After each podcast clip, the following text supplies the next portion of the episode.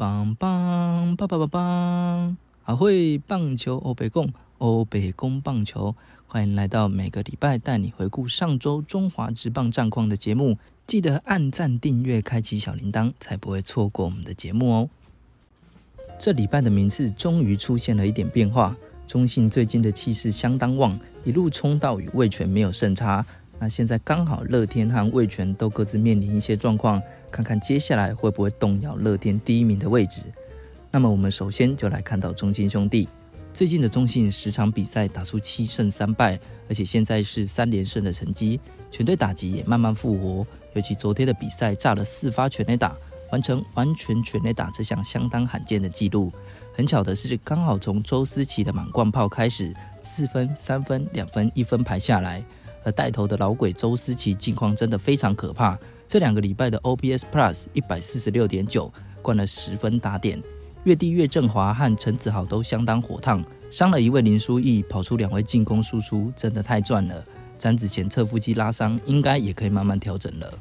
投手群渐渐稳定下来，上个礼拜麦利德也有先发开箱，完全封锁住统一的打线，也投到七局，用球数相当省。那颗往下掉的变化球相当有威力。加上速球的辅助，整个状况完全不一样。或许因为球迷的激励，让他特别有干劲。不过，可能有些人会想说，打的是近况打击不好的统一，参考性有限。不啦，刚俄勒吉的写细腻。吴哲源再度缴出优质先发的好投，拿下本季的第八胜，甚至以二点三五的成绩，空降防御率排行榜第三名，赢过自己的队友德保拉。不过，昨天吴哲远被打到的球都飞蛮远的。好几球外野手都跑到全垒打警戒区才接到球，看魏权的打者打起来都蛮直接的，可以再观察看看。不过陈柏豪上个礼拜快筛确诊，兄弟也补上最近在二军调整还不错的黄恩赐上来，昨天也有在比赛后段让他上来试投，应该是提前为这个礼拜的先发做熟悉。虽然送出两次三振，但是大比分的分差下，面对大师兄林志胜却投出连续四颗坏球。下一棒的蒋少红也敲出长打，状况还是值得观察。或许可以从这礼拜面对统一师的比赛开刀，建立自信心。另外，现在弗莱喜引导本土投手投出相当好的成绩。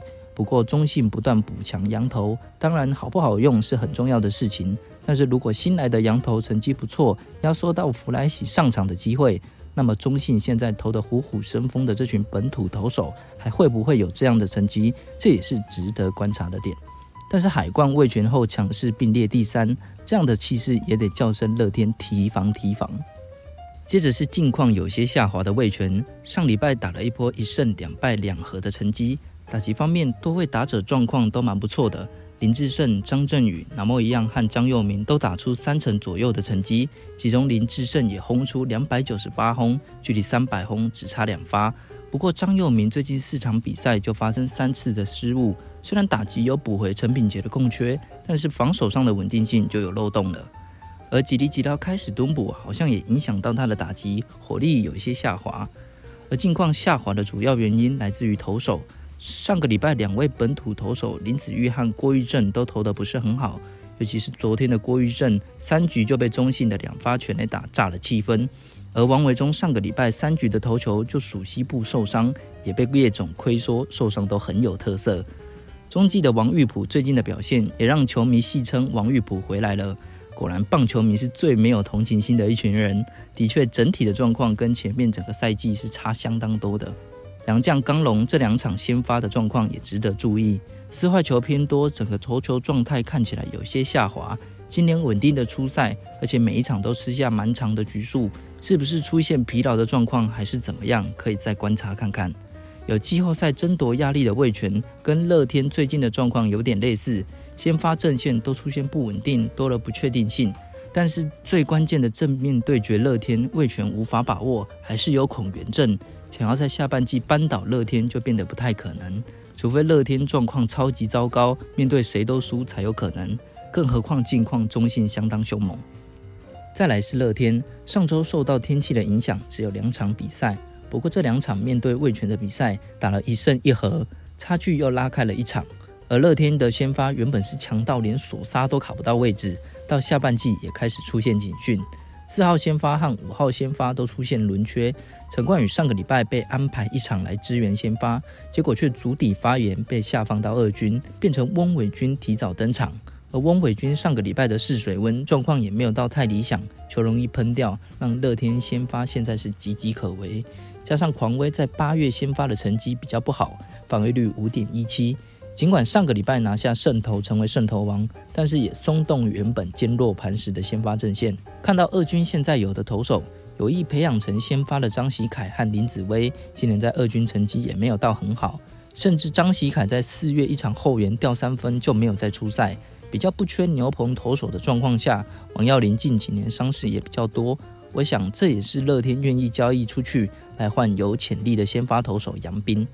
杨斌之前就获得不错的评价，曾豪居也早有注意。或许换个环境，杨斌可以成为难得一见的绝世高手。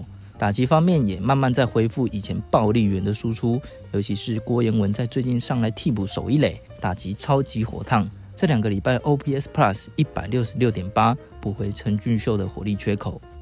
接着是富邦，富邦在这一波掉到了第四名。先说先发投手，礼拜一李子强表现超级亮眼。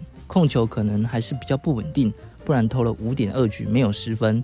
不过因为右大腿不舒服，也没能完成六局的投球，提早下场。如果没有大碍，会是五号先发很好的人选。因为罗莉即将离开，大哥陈宏文也还在调整，能够消化先发的人选就可能会出现空缺。到时候就看看会直接拉上陈宏文，又或者让游廷威代替投球。罗莉连隐退赛也要问天，延后一个礼拜到今天。那么，因为下个礼拜只有四场比赛，先发的轮值还有喘息的空间。不过幸好陈世鹏状况慢慢调整回来，也能够吃下五局。而江少庆好像也慢慢找回王牌的身手，连续两场先发都吃下七局，失掉两分。所以对于不管是先发的阵线，还是牛棚的压力都减轻了不少。而原本牛棚比较倚重的左投蓝凯青，压制力也有些下降，甚至在上个礼拜四的比赛，一个打者都没有解决，就被打了四支安打，掉了两分。富邦在外野也做出一些改变，让高国辉回到左外野的防守阵线上，打击状况还不错。右外野则是让余生旭上去防守。而今年邱昌龙在外野一直找不到解答，原本林哲轩打出很不错的攻击输出。预估申浩伟回归后，整个外野中间和右边会有很好的进攻和防守。可惜林哲轩奋力一扑后就没办法成型。尝试了陈真、王思聪、张冠廷和黑豆叶竹轩，都只有站一阵子，没办法形成稳定的先发。所以倒不如真的可以利用这个赛季在一军练兵，看能不能找出下一季外野的答案。而富邦季中的这波交易，把状元杨敬豪还有杨斌换来乐天的投手王耀林以及野手林泽斌。杨建豪二零一七年就被选进富邦，却一直没办法养成一军的选手。看看来到乐天换个环境之后，能不能打出原本自己的身手？不过我觉得这波交易对富邦的帮助应该有限，除非他想让王耀林补上富兰哥的位置，好让他们完成两头一野的洋将蓝图。